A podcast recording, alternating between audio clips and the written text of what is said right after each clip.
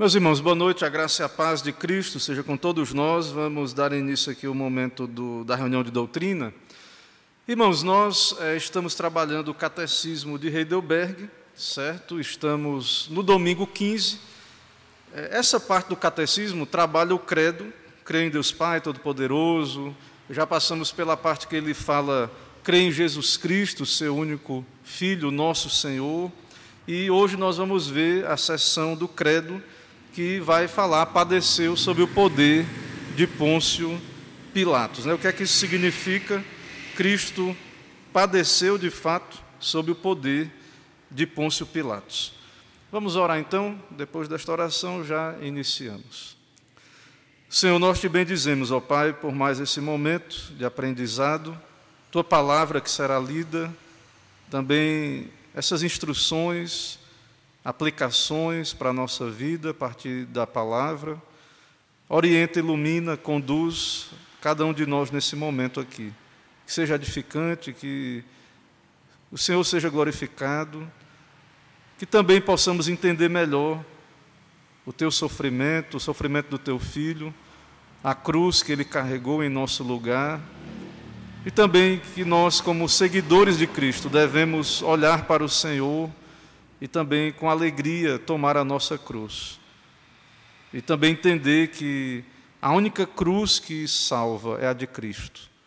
É no nome dele, do Senhor Jesus, que oramos. Amém.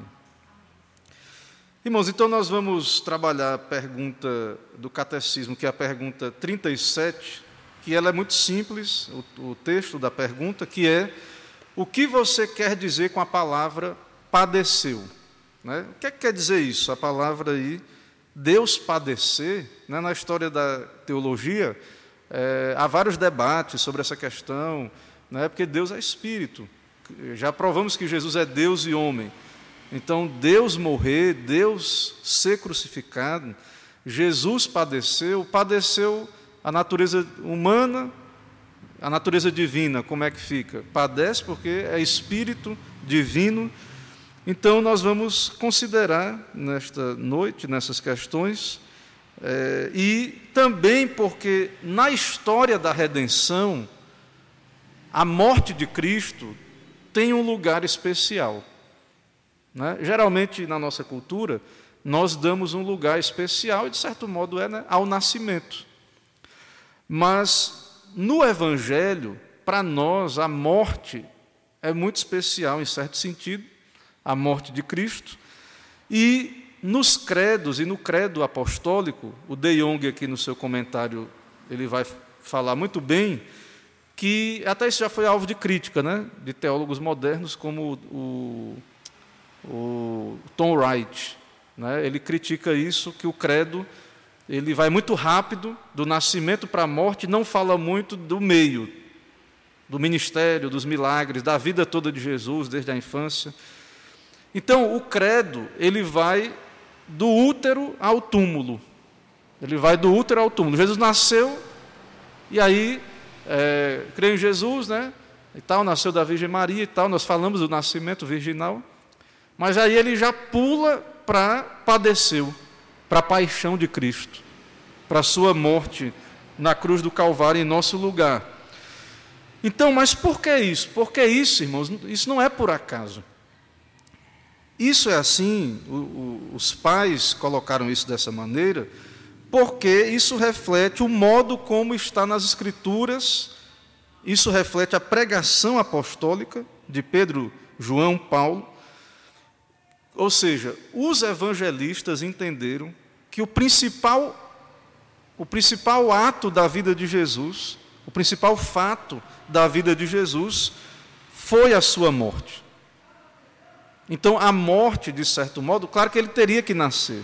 É óbvio que ele teria que nascer, e a Bíblia fala, e nós falamos, nascido de mulher, nascido sob a lei, né, ele veio, ele precisava é, assumir a nossa natureza, a encarnação é o milagre dos milagres, é o supremo milagre, Deus se fez carne, assumiu a nossa natureza, corpo e alma humanos, isso é um milagre, e isso é necessário para a nossa salvação, nós já discorremos sobre isso, mas a morte tem um lugar eh, necessário, especial nesse, nesse sentido.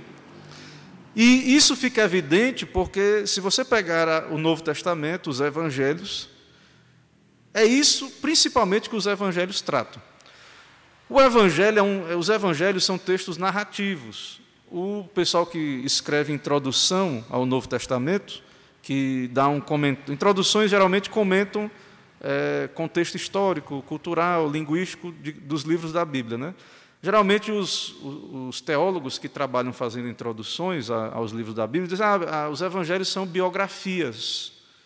O evangelho são biografias. Só que não havia o conceito de biografia que nós temos, o conceito moderno de biografia. E ele vai dizer aqui, certo, é, que três vezes em Marcos e três vezes em Lucas, Jesus prediz sua morte. A vida de Jesus foi uma vida, então, indo em direção à morte. Ele é o Cordeiro de Deus que tira o pecado do mundo. Nove dos 28 capítulos de Mateus tratam da última semana da vida de Jesus. Então, só tem 28 capítulos desse livro. Nove falam da última semana da vida de Jesus, ou seja, da sua paixão. A semana da paixão. A semana da paixão ocupa seis dos 16 capítulos de Marcos. Então o livro tem 16 capítulos, já seis são falando da semana da paixão. Certo? Seis dos 24 capítulos de Lucas e nove dos 21 capítulos de João. Então, se você juntar os quatro evangelhos, vai dar 89 capítulos dos quatro evangelhos, e um terço dos quatro evangelhos tratam dessas semanas finais que encaminham Jesus para a sua morte. Certo? Então, geralmente biografias não vão falar da morte.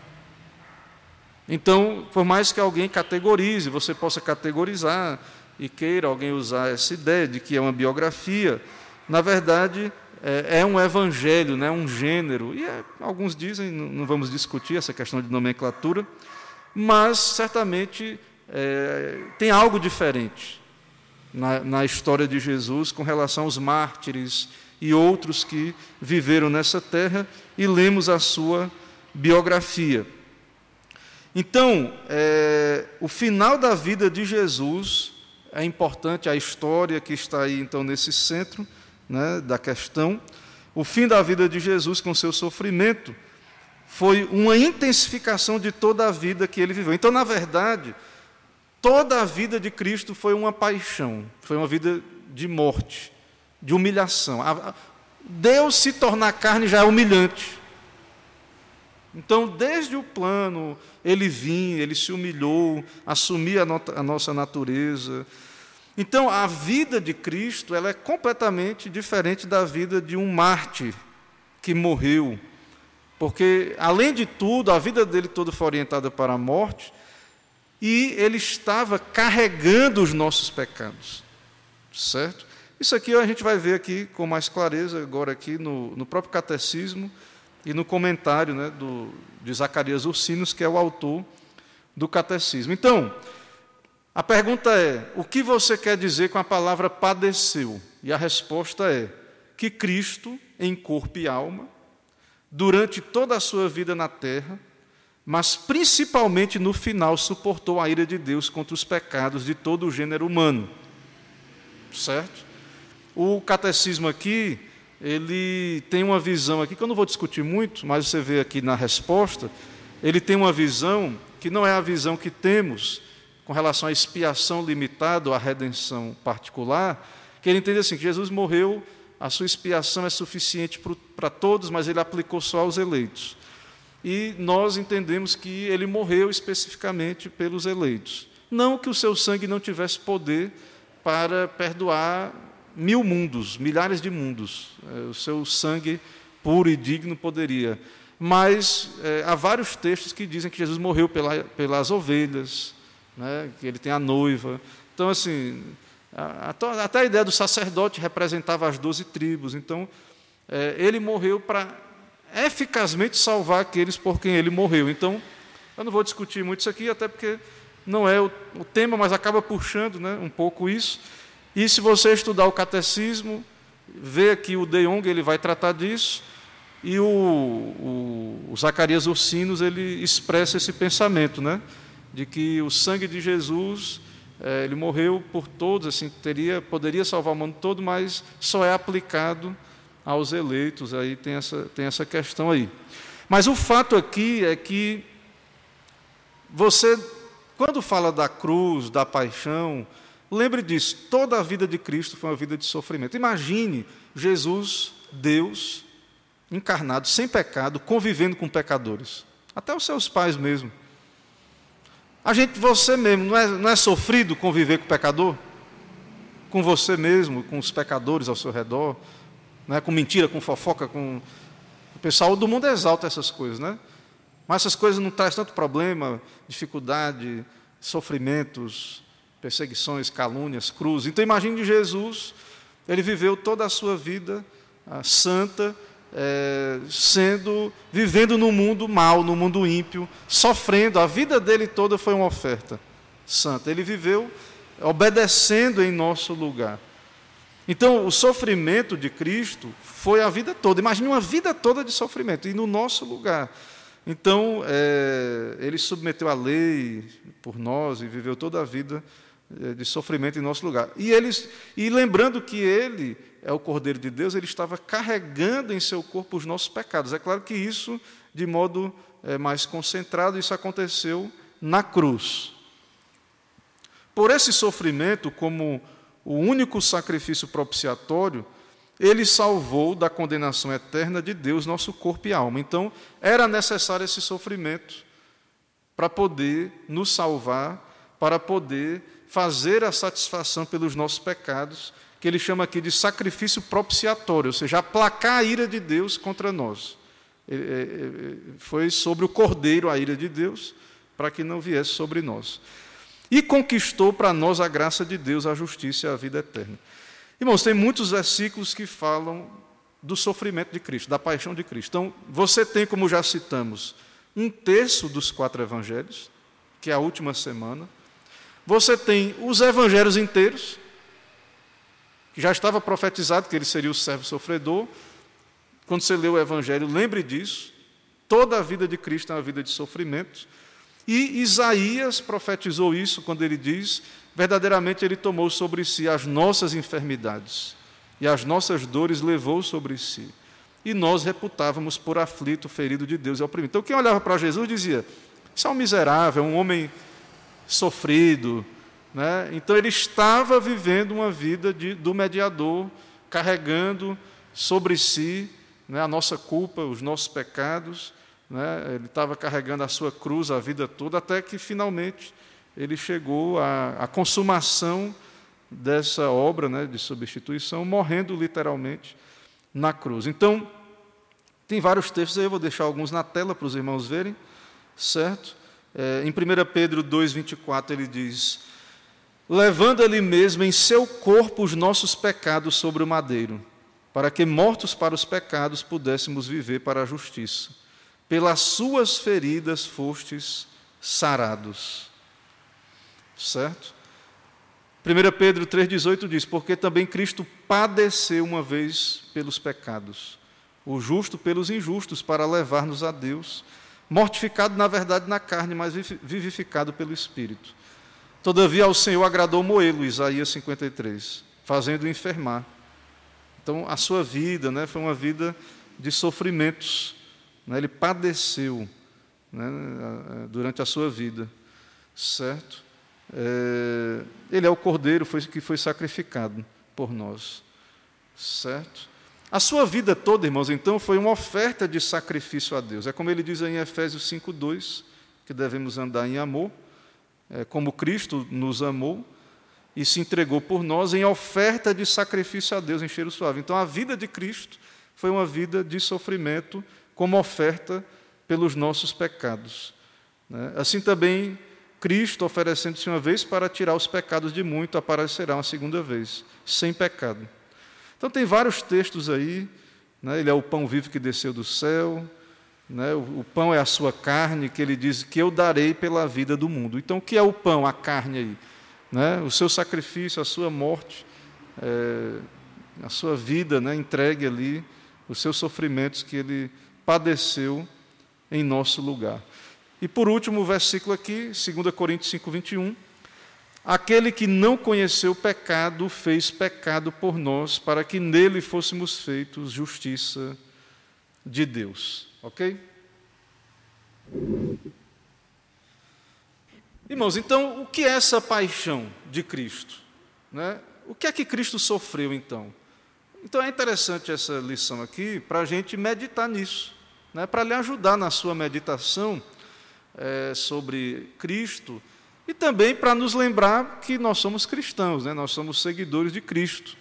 Então, nós temos também que é, morrer para esse mundo, tomar nossa cruz, e, e o nosso Senhor é, nos chamou para trilhar esse caminho estreito e tal. Então, embora o nosso sofrimento jamais é como o dele, nós vamos falar isso aqui, mas, de certo modo, Paulo diz que é imitador de Cristo, nós somos orientados também é, a imitá-lo, né, tomar nossa cruz e segui-lo. Então, o que é o termo paixão? Né? O que é que nós entendemos por esse termo paixão? Toda a humilhação de Cristo, toda a sua vida. Então, é por isso que não é só a última semana.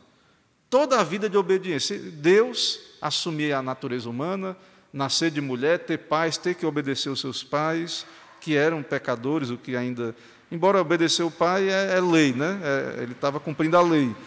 É, e ele é santo.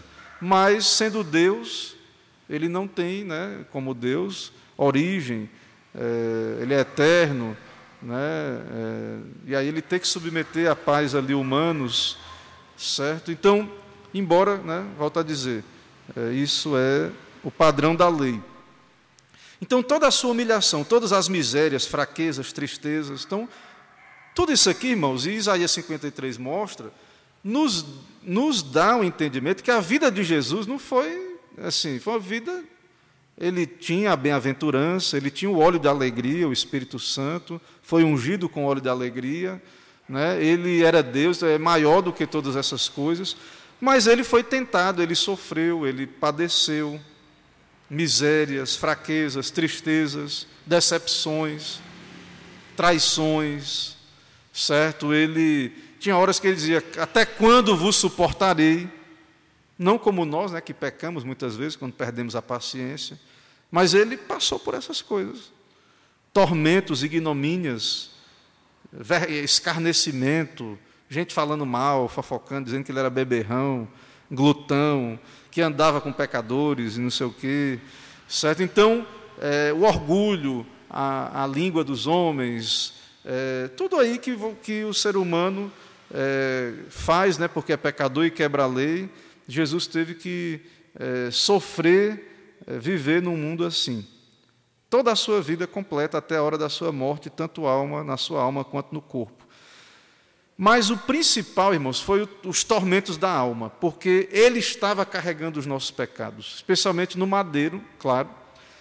Então, ele, ele, era, ele como inocente, né, então, ele estava em plena comunhão com Deus, e ele não tinha é, pecados dele, né? ele é sem pecado, mas ele estava carregando os nossos pecados. Então, ele se fez maldição em nosso lugar. Então, ele suportou a ira de Deus pelos nossos pecados. Então, aquele sofrimento ali, que nós vemos nas expressões no Getsemane e na cruz, a minha alma está profundamente triste até a morte. Imagine aí né, ele antevendo os seus sofrimentos e já é, sofrendo ali é, aquilo. Então ele diz: A minha alma está profundamente triste até a morte. E ele diz: Meu Deus, meu Deus, por que me abandonaste? Então Deus moeu, feriu. Ao Senhor agradou moê-lo e feri-lo. Ele é o cordeiro. Ele, ele foi entregue como sacrifício. Você lembra do culto do Antigo Testamento? Que colocava o animal na fogueira ali em cima do altar e tacava fogo e queimava. Você lembra de Isaac, que ia ser colocado e Abraão ia matá-lo e queimá-lo em holocausto? Isso aconteceu com Cristo, em nosso lugar. Então, ele, a gente olha humanamente, externamente e vê, ou, a gente não, a gente não estava lá, né, mas quem estava lá, vê um homem, um servo sofredor, e morrendo uma morte de bandido, uma morte amaldiçoada na cruz. E a gente vê um homem morrendo ali, as pessoas que estavam ali no caso, né? Mas ali estava sendo descarregada a ira de Deus contra os pecados. Então, o que é que Cristo sofreu? Então você fala da, dos sofrimentos da natureza humana, essas coisas, né? Conviver com pecador e tal, mas assim, é, ele sofreu a privação da mais alta felicidade e alegria que ele desfrutava com o Pai de comunhão. Porque o pecado faz separação e é um mistério, mas ele diz: Deus meu, Deus meu, por que me desamparaste? Todas as enfermidades da nossa natureza, exceto o pecado. Ele tinha fome, sede, cansaço, tristeza, pesar. Assim como a gente fica triste, né? ele também é, foi pobre, não tinha onde reclinar a cabeça. Né? E você sabe que a pobreza, a pobreza ela é, não é um pecado em si, claro, né? o próprio Senhor Jesus, mas assim, ela traz uma série de aflições, né? de, de situações, é, desconfortos, austera, é uma vida mais austera. Né? Se você é, não tem recursos, você vive uma vida mais dura, mais difícil. Certo? Então Jesus viveu uma vida de pobreza. Ele era pobre, né, se fez pobre em nosso lugar, sendo rico, se fez pobre. E infinitos ferimentos, né, esbofetearam, cuspiram, colocaram a coroa de espinhos na sua cabeça. Acusações, calúnias, traições, invejas, difamações, blasfêmias, rejeições, desprezo. Nos Salmos, sobre o seu sofrimento, diz: Eu sou um verme ele fala de si mesmo, né, que é um verme. Certo? O texto de Isaías diz: ele não, não tem formosura, né, não tinha formosura, e quando vemos, não há beleza para que o desejássemos. Então, uma pessoa desfigurada pelo sofrimento, né, uma pessoa pobre, humilde, que ninguém dá nada, uma pessoa que as pessoas viram o rosto, né, uma pessoa pobre, desprezível, certo? É, e ele foi então em tudo tentado, mas sem pecado. E, por fim, teve a pior morte que você possa imaginar, a morte maldita, porque a cruz, já está lá no Antigo Testamento, foi descrito, era uma morte de maldição, e ele, inocente, morrer essa morte é, é a humilhação da humilhação terrível, né?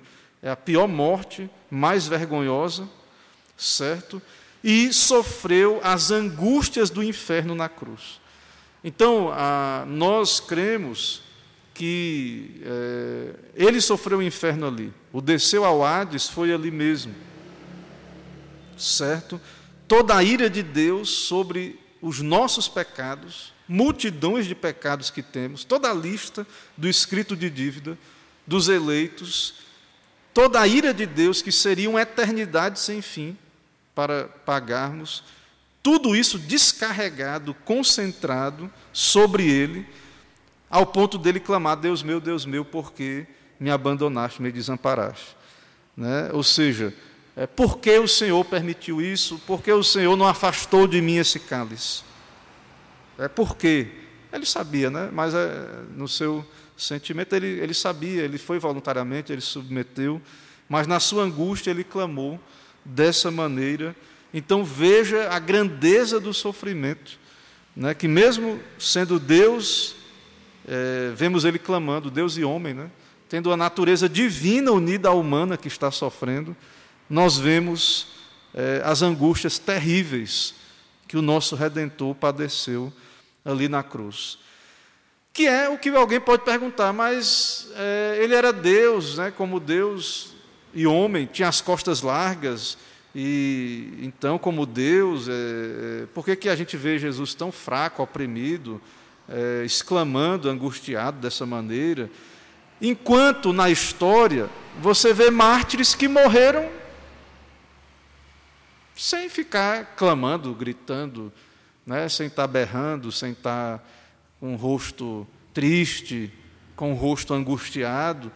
E alguém pode fazer essa pergunta e fazer essa comparação, essa comparação. Teve mártires que pediram para ser martirizados na história.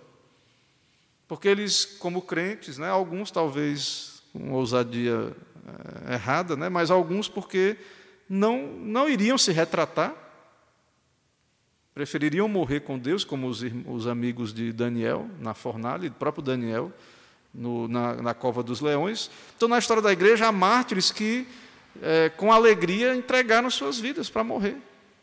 Na plena certeza da, da ressurreição, da comunhão com Deus eterna. E você via ali como Estevão, né, entregando a sua alma ali, e orando, e tendo a morte com toda paz, tranquilidade. E você vê Jesus, que é Deus e homem, clamando, gritando. Alguns disseram que era Elias que ele estava chamando. E por que isso? E tem uma explicação disso.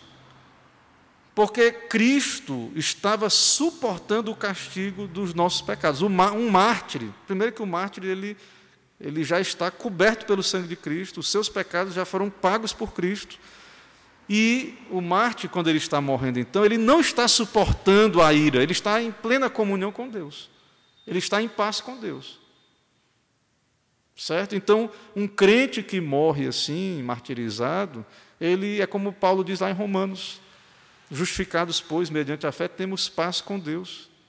Nós já estamos reconciliados em plena paz. Então, a morte para o, para o crente, aquele que vai para o martírio, não é jamais igual à morte de Cristo. A morte de Cristo ela é única. Há um sentido que nós podemos imitar Cristo, Ele é o bom pastor. Né? Por exemplo, um, um ministro de Cristo pode ser fiel ao ponto de ser martirizado, de morrer, mas não é a minha vida, não é nesse sentido. O bom pastor que dá a vida pelas ovelhas foi Cristo na cruz. Claro que muitos morreram ali, mas não é, não devemos colocar a morte de ninguém no mesmo patamar de Cristo. Não tem. É claro que até um texto que Paulo diz assim, que Cristo, o cabeça, está unido ao corpo, né? Tanto que quando a igreja é perseguida, Cristo clama do céu, no caso ali de Paulo, né? Por que me persegues? Então há uma união mística entre os crentes e Cristo. E nesse sentido, a igreja é o corpo e ela completa os sofrimentos de Cristo. Na verdade já está consumado, mas ainda há um sofrimento que é da igreja e que, por consequência da união com Cristo, também é como se Cristo sofresse né, ainda. Por isso que ele diz para Paulo, Paulo, Paulo, né, é porque me persegues. Né? Então, é, isso acontece. Mas o, o nosso sofrimento, irmãos, não é expiatório, não é para propiciar pecados. Ele cita aqui um santo da antiguidade, que eu não conheço, né, que é da época que a gente chama da Igreja Católica, né, mas que era da Igreja Antiga, que não tinha divisão dos romanistas e dos protestantes, né, lá na Antiguidade. E aí ele diz assim que esse, esse santo que ele está citando aqui, né, esse mártir, o São Lourenço, deitado na grelha, né, então quero crer, que, quero crer que ele foi assado, né, não experimentou a terrível ira de Deus seja contra a sua própria ou contra os pecados da raça humana. Então, por mais que um mártir sofra nos dentes das férias, sendo queimado, assado, ele está morrendo, morrendo, né? é uma experiência traumática, tem sofrimento, mas não dá para comparar com o que não é o que aconteceu com Jesus na cruz. Nenhum mártir carregou a, a ira de Deus contra os pecados da humanidade, da humanidade no caso né, dos eleitos, né, na nossa perspectiva, né? Aqui ele fala do mundo todo, né? Porque ele ele pensa assim, né? É, então, São Lourenço não sentiu a ira de um Deus ofendido, perfurando e o ferindo, mas sentiu que Deus estava reconciliado e em paz com ele. Então, Jesus sentiu toda essa ira, lhe perfurando a ira, todo o inferno, sofrimentos, tormentos infernais. Ele é o Cordeiro de Deus, que está sendo ali é, oferecida em holocausto. Assim como os cordeiros eram queimados no culto de Israel, então Cristo é o cordeiro que tira o pecado do mundo. Ele tinha que sofrer o inferno no nosso lugar. Toda a ira de Deus descarregada contra ele. Então isso explica a coragem, às vezes, né? Parecem que os mártires estão corajosos e Cristo é, orando, Pai, se possível, passe de mim esse cálice. Certo? Então, mesmo que havia a natureza divina unida à humana, mas foi terrível. Ele suou gotas de sangue, né, como sabemos e, e lemos aí. Então, é, mesmo que era Deus e homem, mas ele tinha uma natureza humana e que foi abandonada nesses tormentos, né, em nosso lugar, na morte.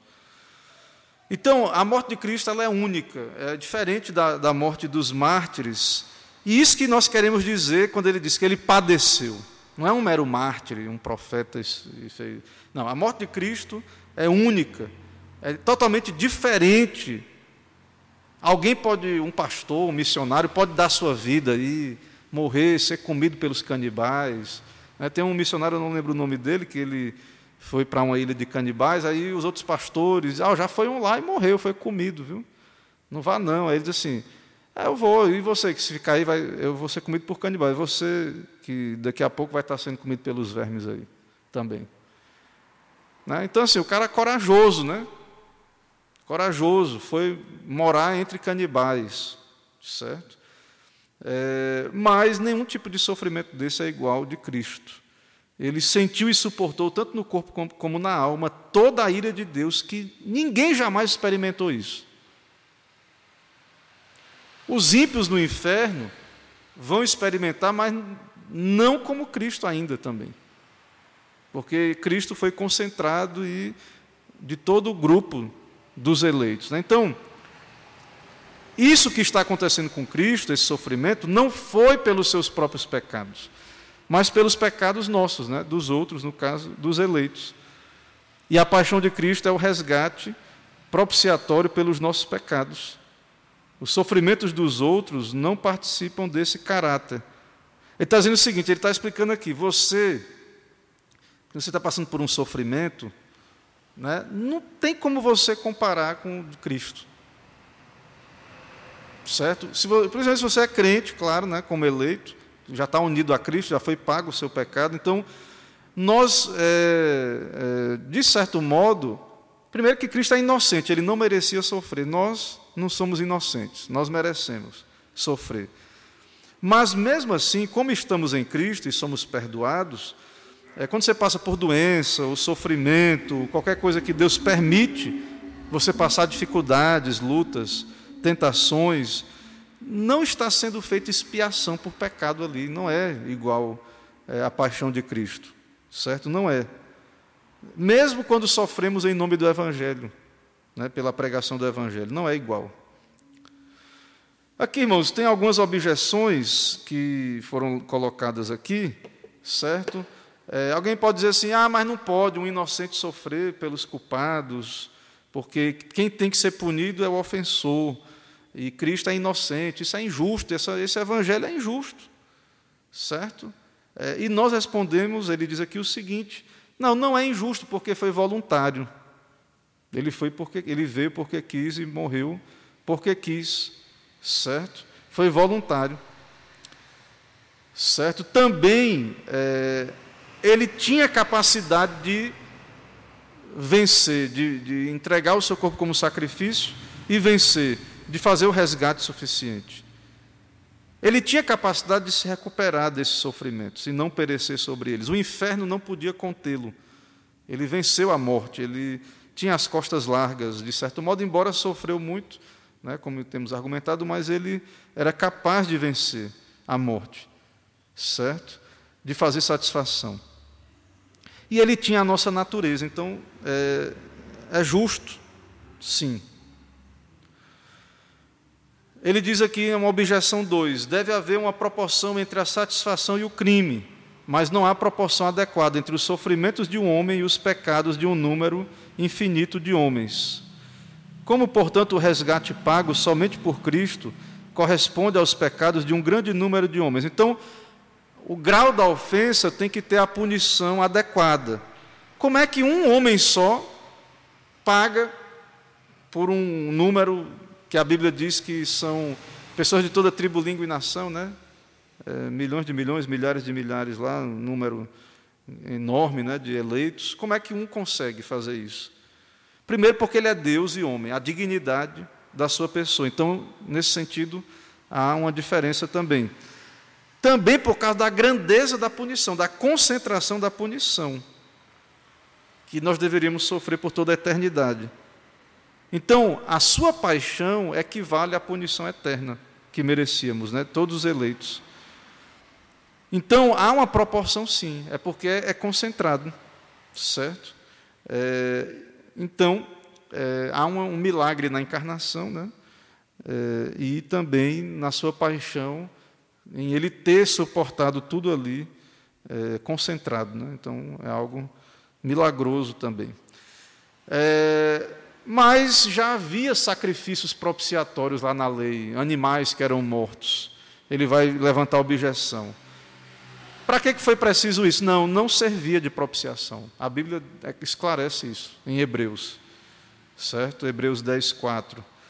Então, esses sacrifícios dos cordeiros lá da Páscoa do Antigo Testamento não eram propiciatórios, porque não é possível que o sangue de touros e de bodes tire pecados. O sangue de Jesus Cristo, seu Filho, nos purifica de todo pecado. 1 João 1, 7 e 2, 2. Então é o sangue de Jesus que nos purifica dos nossos pecados. Então, irmãos, o que é padecer? É tudo isso. Padeceu sob Pôncio Pilatos. Não é só um mártir, não é só um sofrimento igual ao nosso. É o Deus encarnado, é o Deus homem sofrendo. Aí você pergunta, mas Cristo sofreu com ambas as naturezas?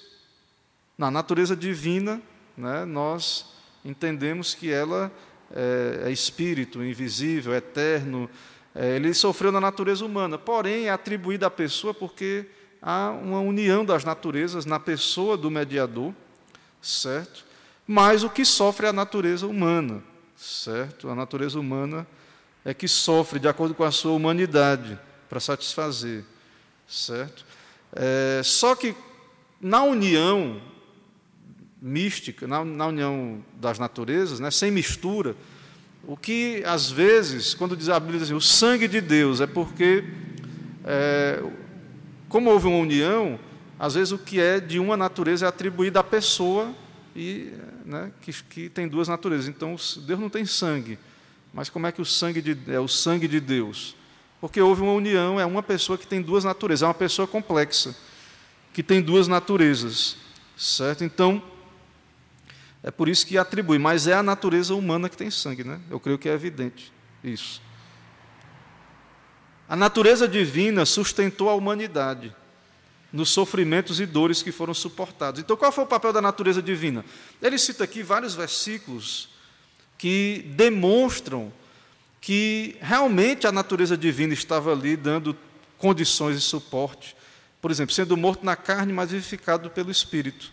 Cristo padeceu e tal, Cristo sofreu por nós, né, em carne e osso e tal. Ele diz assim: destrua esse templo, e em três dias eu o levantarei. Então, a natureza divina ali também, né, atuando ali, certo? Quando ele diz: Eu tenho poder para dar minha vida e para, levantar, e para tomar de volta. Né? Então, é Deus. Um homem não pode dizer isso, fazer isso. Então, é claro que a Bíblia deixa claro que é diferente. Ele tem uma natureza divina, certo? é, e que deu condições né, dele padecer. Próxima pergunta: por que ele padeceu sob Pôncio Pilatos? Pergunta 38, mais objetiva aqui, né, já caminhando para o nosso desfecho. Tem mais uma pergunta, a 38 e a 39. A 38 é: por que ele padeceu sob Pôncio Pilatos? Resposta: Cristo, embora julgado inocente, foi condenado pelo juiz oficial.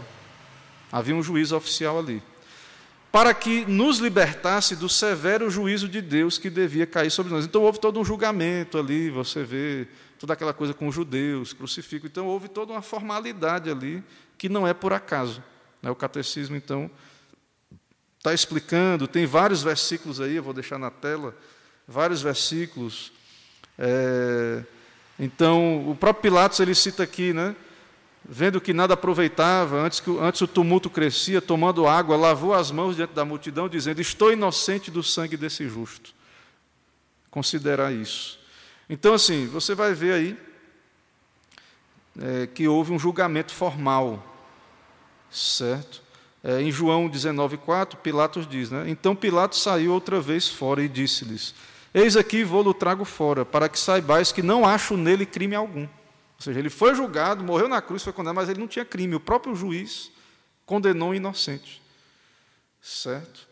É, então, teve toda essa formalidade né, ali, é, ele se fez maldição por nós dessa maneira. E a pergunta 39 é: Cristo foi crucificado. Isso tem mais sentido do que morrer de outra maneira? Poderia ser de outra maneira, né? foi a vontade de Deus, estava no decreto, mas assim, é, tem algo especial ou, ou alguma coisa que é necessário que ele tivesse morrido morte de cruz? O catecismo responde: tem sim. Porque pela crucificação tenho certeza de que ele tomou sobre si a maldição que pesava sobre mim. Ele se fez maldito em nosso lugar. A morte de cruz é a morte de maldição certo? Porque a morte de cruz era maldita por Deus. Gálatas 3,13 e Deuteronômio 21, 23. Em Gálatas 3,13 diz: Cristo nos resgatou da maldição da lei. Nós estamos debaixo de maldição, filhos da ira, filhos do diabo. É, fora de Cristo, somos malditos, porque pecamos, certo? E Cristo se fez maldição por nós, porque está escrito: Maldito todo aquele que for pendurado no madeiro. Então ele cita né, Deuteronômio, e ele diz: ó, o mediador ele era um substituto, ele se fez maldito por nós, então tinha que ser morte de madeiro, de cruz. Em Deuteronômio 21, 23 diz: O seu cadáver não permanecerá no madeiro, mas certamente o enterrarás no mesmo dia, porquanto o pendurado é maldito de Deus. Assim não contaminarás a tua terra, que o Senhor teu Deus te dá em herança. Então, lá em Deuteronômio, ele está falando de pessoas mortas, assim, em madeiro, né? enforcada, cruz, né? que veio depois, que era um, um sistema romano de, de morte com tortura. Então, lá em Deuteronômio já estava dizendo que essa pessoa que era morta dessa maneira tinha que ser enterrada no mesmo dia, porque é maldito e não contaminarás tua terra que o Senhor teu Deus te dá. Então, juntando com toda a humilhação, o, padecer de Cristo, a sua paixão, toda a sua vida de cruz, de morte, a morte de cruz ainda é a humilhação, ainda é a morte mais grave é, do castigo de Cristo, né? e mais ao mesmo tempo que confirma a nossa fé, como ele diz aqui. Porque ao ser crucificado, ele tomou sobre si a nossa maldição. A morte de cruz é a morte típica do maldito. Né? Quando Paulo é, venceu o naufrágio e foi mordido por uma víbora, aí o pessoal pensou assim: esse cara deve ser um assassino, alguma coisa, porque a justiça persegue ele. Não, não, foi, não morreu afogado, mas vai morrer envenenado.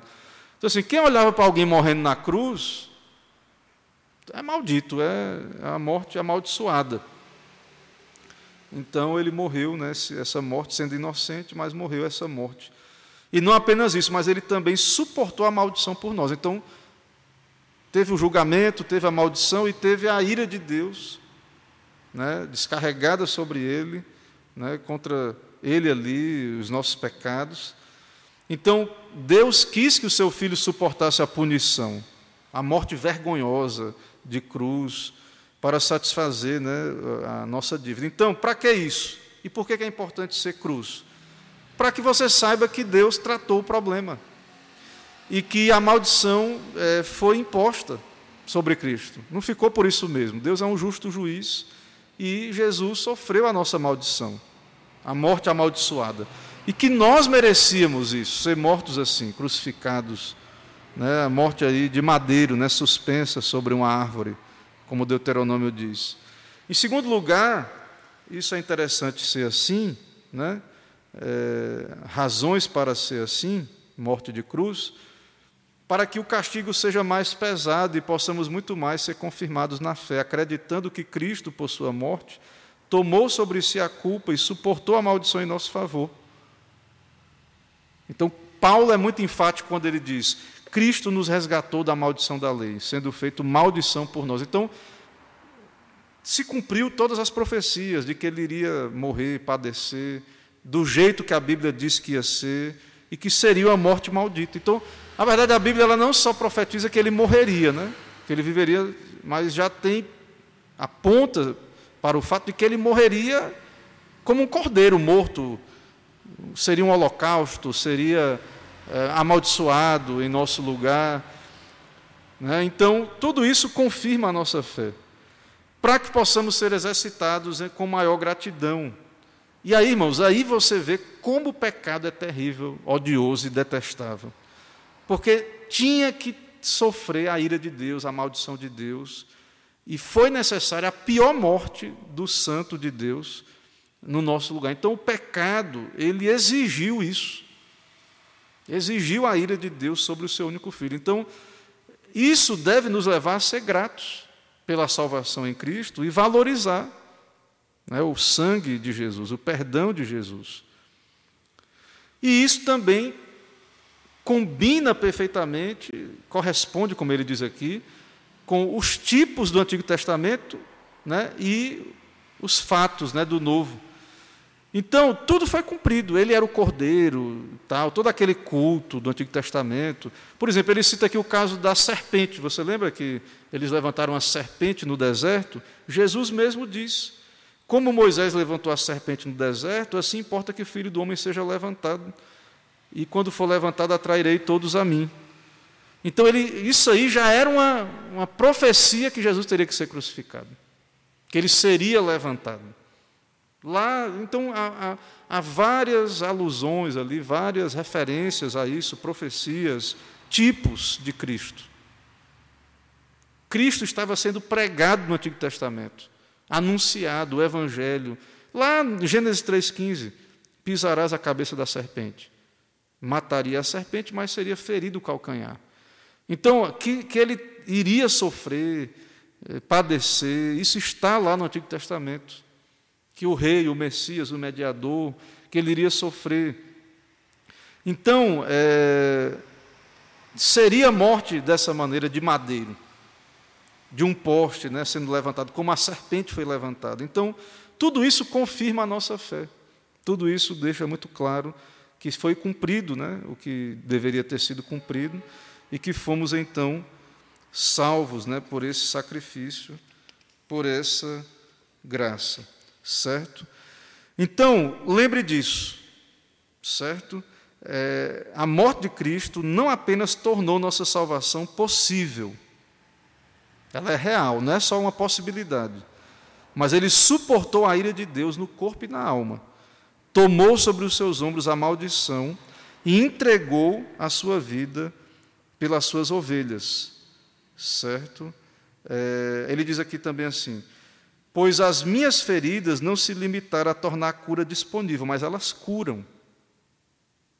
Pelas suas pisaduras fomos sarados. Ele morreu por nós, ele nos substituiu, ele expiou a, a culpa do pecado, ele fez a propiciação pelos nossos pecados, certo? Então, nós, quando cremos em Jesus, o que é que nós cremos no Evangelho? Que Jesus morreu mesmo, Deus encarnou, viveu, nasceu do útero ao túmulo, nasceu, viveu, morreu por nós, suportou toda a maldição que é nossa, perfeitamente, cumpriu tudo, perfeitamente, certo? É... Então nós cremos que a salvação ela é real, ela é real, ok? É, somos salvos por essa cruz, por essa cruz, de fato salvos. Claro que essa salvação tem que ser aplicada pelo Espírito Santo, mas ela vai ser aplicada aos eleitos. Ela vai ser aplicada. Então, é essa salvação desse pecado, dessas angústias, por meio desses sofrimentos. Então, irmãos, veja que essa graça que vemos aqui quando observamos o Evangelho assim, não é uma graça que a gente vá, ah, então o pecado é qualquer besteira. Não é. Né? é, é isso vai, não é que a gente vai agora, é, a gente não vai conseguir, nem é o que Deus quer para nós, né, que a gente sofra igual Cristo, mas ao mesmo tempo ele sofreu, a minha vida não é mais minha, então eu tenho que tomar minha cruz, eu tenho. Então, assim, essa aversão ao sofrimento, né, essa aversão, isso é complicado à luz do cristianismo. Essa coisa só de de coach, de alegria, de... isso é complicado, irmãos. Certo? É, nós temos um Senhor que venceu ali pela sua morte, né? e, e nós, como servos dele, somos salvos do pecado e, e, e para viver né, agora a nova vida é, que de santos, né, que vai ser uma vida de mortificação, de lutas, de vamos enfrentar dificuldades né, e, e coisas do tipo. Então, é, que Deus nos ajude, né, possamos entender o que é que aconteceu com Cristo, né, com a sua morte, e entender também, buscar sabedoria para entender o que significa né, para nós também tomar a nossa cruz. Não é fazer o que Cristo fez exatamente, mas Deus nos chama né, a sofrer também pelo Evangelho, não para conquistar nada meritório e tal, mas para cumprir seus planos e glorificar o seu nome e nos identificar com Cristo né, e ser mais parecidos com Ele também. Que o Senhor nos santifique, que o Senhor nos ajude. Irmãos, vamos orar, vamos fazer mais uma oração. Senhor, nós te louvamos, ó Pai, por poder dedicar tempo ao teu reino, te buscar, ó Deus, em espírito e em verdade, aprender, ó Deus, mais de ti. Abençoa-nos, ó Pai, dá-nos graça e aplica o teu evangelho às nossas vidas. Ó Deus, vivemos numa época de tanto mundanismo, vivemos numa época, ó Deus, que não conhece a cruz de Cristo, e há tantas distrações, ó Deus, tantas coisas que tentam nos desviar dessa mensagem da cruz, de meditar nisso, de meditar que a nossa vida, ó Deus, é tua, para a tua glória, para o teu louvor. Tem misericórdia, ó Deus, de nós. Nos ajuda, ó Pai, a nos identificar como salvos já que somos com a cruz, com uma teologia da cruz e não das glórias humanas. Abençoa o teu povo, ó Pai, dá sabedoria, ilumina, aplica essas verdades. É no nome de Cristo que oramos. Amém. Irmãos, então, é, encerramos aqui o domingo 15. Né? É, o, o propósito, então, é termos eh, esse conhecimento doutrinário, conhecer um pouco do credo, né? ver o valor. Né? Então, até para você evangelizar, se você lembra do credo, né? você, você perguntar, você sabe o que é, que significa que Jesus padeceu? É diferente, a morte de Cristo, né? diferente. É, Amanda comentou aqui, né? o apóstolo Pedro também morreu na cruz de cabeça para baixo. Então, há uma tradição que todos os apóstolos morreram de modo de morte de mártires, né? Então, há uma tradição que diz que Pedro pediu para. É possível, é uma tradição bem confiável, né? Então é possível que seja genuína que ele pediu, que não era digno de morrer, mas mesmo assim não foi. Né? Ah, porque ele morreu de cabeça para baixo, que foi sofreu mais do que Cristo. Né? Outro, uma cruz em forma de X, né? outros flechados, outros queimados, sei lá. Então, assim, é, não importa é, o, o, sofrimento né, o que alguém passe, é, quando a gente diz que Cristo padeceu, é uma coisa única. Ok? Então, Deus abençoe a irmã Dene, irmã Amanda, os demais que acompanharam e vão acompanhar depois a transmissão gravada aí. Deus abençoe, graça e paz, uma boa noite. Vou encerrar então a transmissão.